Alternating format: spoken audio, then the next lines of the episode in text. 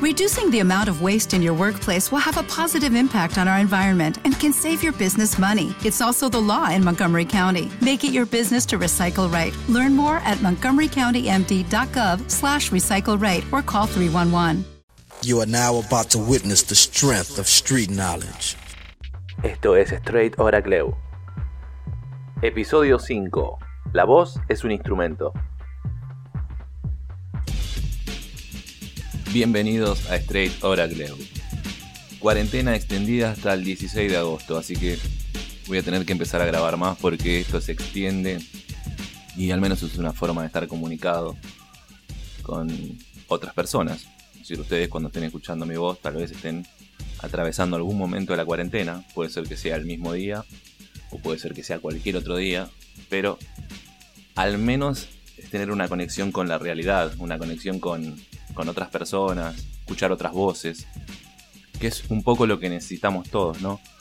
En algún momento de la cuarentena, seguro sentiste que estabas contagiado de COVID, seguro sentiste que te pasaba algo, o tal vez tenías una especie de angustia en el pecho, o necesidad de ver a alguien.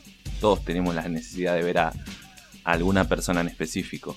Yo, por ejemplo, es decir, muero de ganas de ver a mi hija, extraño mucho a mi novia, pero no pierdo la esperanza y el deseo de que en algún momento esto se va a solucionar.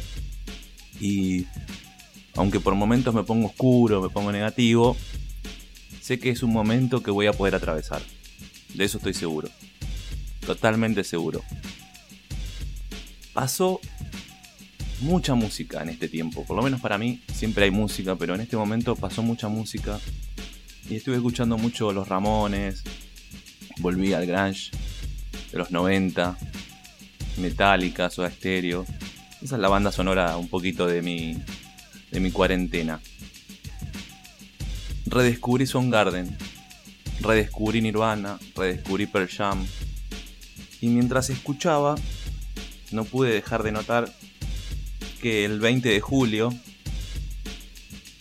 nacía Chris Cornell, pero en el año 64, por supuesto.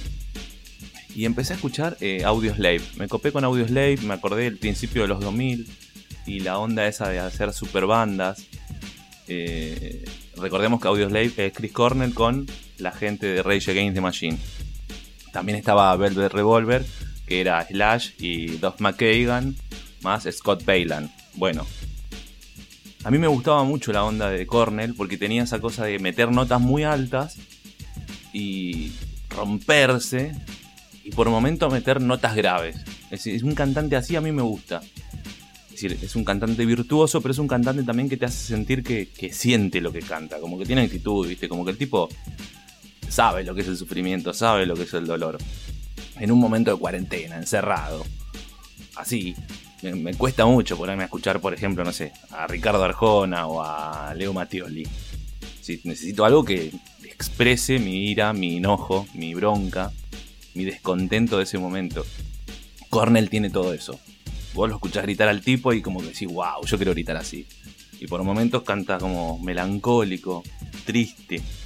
Si le querés poner un color a la voz de Cornell, es una voz azul. Porque es como que tiene una profundidad cuando canta que te pone la piel de gallina.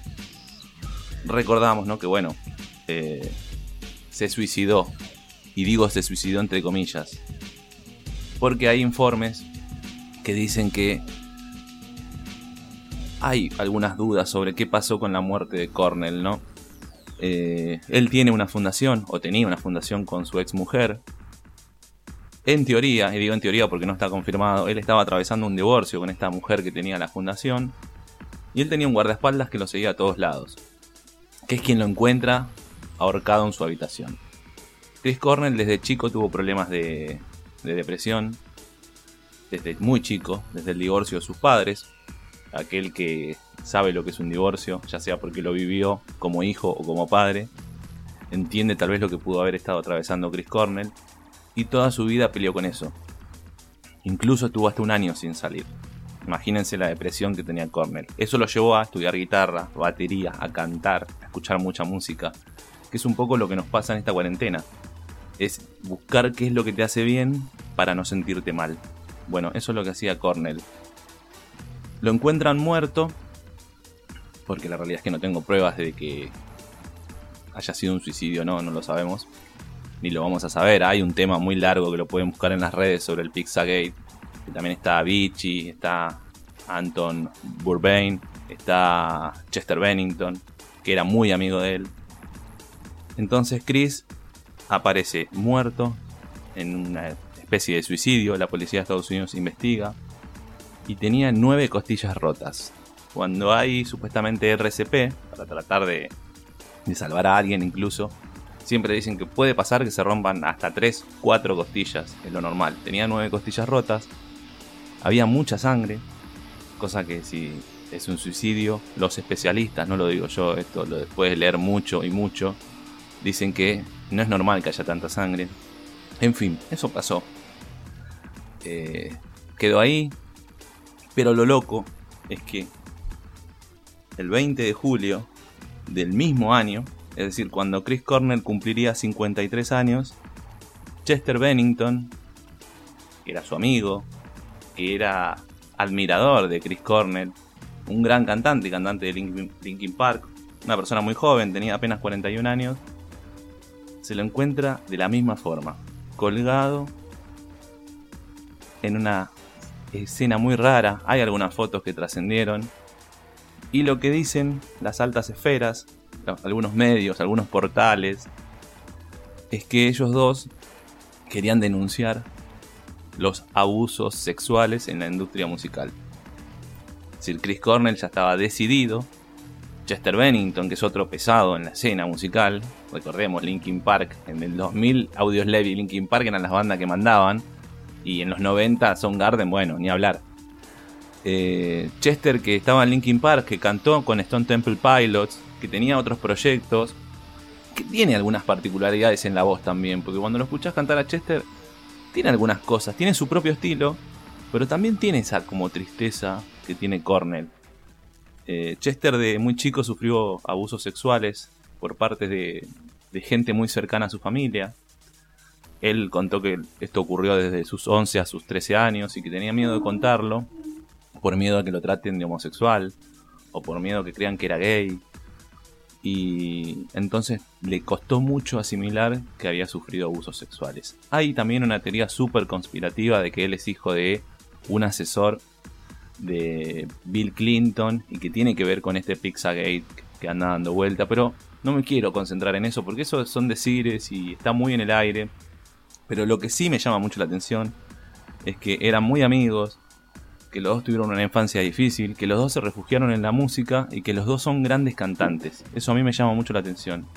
Porque tanto uno como el otro han colaborado en shows en vivo. Es decir, eh, Cornell ha cantado con Linkin Park y Chester ha cantado con Audioslave, por ejemplo. Pero sus voces, cuando vos los escuchás cantar, los gritos son como gritos de ayuda, que piden ayuda como que están expresando su dolor cuando gritan. Cuando gritan y cantan excelentemente, no es que están gritando y solamente son gritos, no, al contrario. A mí me pasa con Chester que a veces escuchás la voz y tratás de abstraer un poco de lo que está pasando en la canción y es como, wow, está diciendo mucho, ¿no? sobre todo en las letras. Un poco en las letras y un poco en la, en la canción y en cómo ellos perciben a la música. Si ustedes se dan cuenta, en un momento cuando Chris Cornell empieza a salir de las drogas y a tratar de rehabilitarse, se vuelve un poco más acústico. Como que ya no necesitaba tanto ruido él, sino que con su voz y una guitarra tocada por él mismo alcanzaba. Chester, en algunos proyectos que colaboró, estaba buscando otro tipo de sonido también y se lo notaba más moderno. Ahora, Chris Cornell muere el 18 de mayo del 2017 con 52 años. El mismo día que cumpliría años, Chris Cornell aparece muerto, suicidado. Chester Bennington con 41 años de edad, es un pibe. A mí lo que me hace ruido es eso. Suicidio de, de Chris. Pasan ni dos meses cuando Chris cumpliría 53 años suicidio de Chester. Los mataron, se suicidaron, tenían algún problema que nosotros no sabíamos. Tal vez realmente estaban pasando por un estado de depresión y no lo pudimos ver. No lo pudimos ver nosotros, no lo pudo ver su familia, ¿no? sus allegados, sus cercanos. Incluso en el funeral de Chris Cornell, Chester canta, dice unas palabras y canta una canción muy sutil, muy simple. Y realmente se lo ve muy triste. Imagínense ustedes, en este momento de pandemia, que la muerte está tan cercana a todos nosotros, que viene por varios flancos, y que tal vez estamos sensibles también al estar encerrados. Es un poco como un paralelo a la depresión, ¿no? sentirse encerrado. Eso es tener depresión. Porque muchas veces uno utiliza mal el término y dice, no, hoy estoy depresivo. No, la depresión es una enfermedad. Hoy puede ser que estés deprimido, estés de mal humor, desganado, pero la depresión es otra cosa. Y no vamos a saber tal vez nunca qué pasó con Chris Cornell y con Chester Bennington. Lo que sí sabemos es que no están más. No están más y no van a estar más. Pero por suerte, su arte perdura. Eso es el arte, perdurar en el tiempo. Así que mi recomendación esta vez es que vayan a cualquiera de las bandas de las que ellos fueron parte. Te las puedo nombrar, son un montón. Te nombro las más importantes. Son Garden, Audioslave, Linkin Park. Eh, hay un show muy bueno de Chester cantando con Stone Temple Pilots que para mí está a la altura de Scott. Scott es un animal, que también un día vamos a hablar de Scott Wayland. Pero son esos shows que vos decís, wow, lo dio todo el pibe. Bueno, por ese lado les recomiendo que vayan a escuchar esa música. Y que presten atención cómo interpretaban lo que era la voz. La voz es una herramienta también, es un instrumento.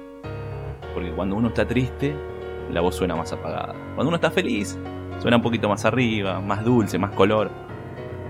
En esta cuarentena habremos tenido un montón de tipos de voces. Empecemos a notar eso, porque hay gente que tal vez dice que está bien, pero su voz dice lo contrario. Hagamos el siguiente ejercicio. Escuchen lo que viene a continuación y díganme si la persona que canta está feliz o está triste.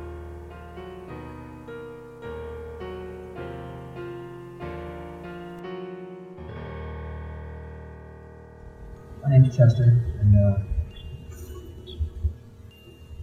a great privilege of being a friend of Chris and invited to be a member of his family. In honor of Chris's memory, I'd like to perform uh, passages from the song Hallelujah.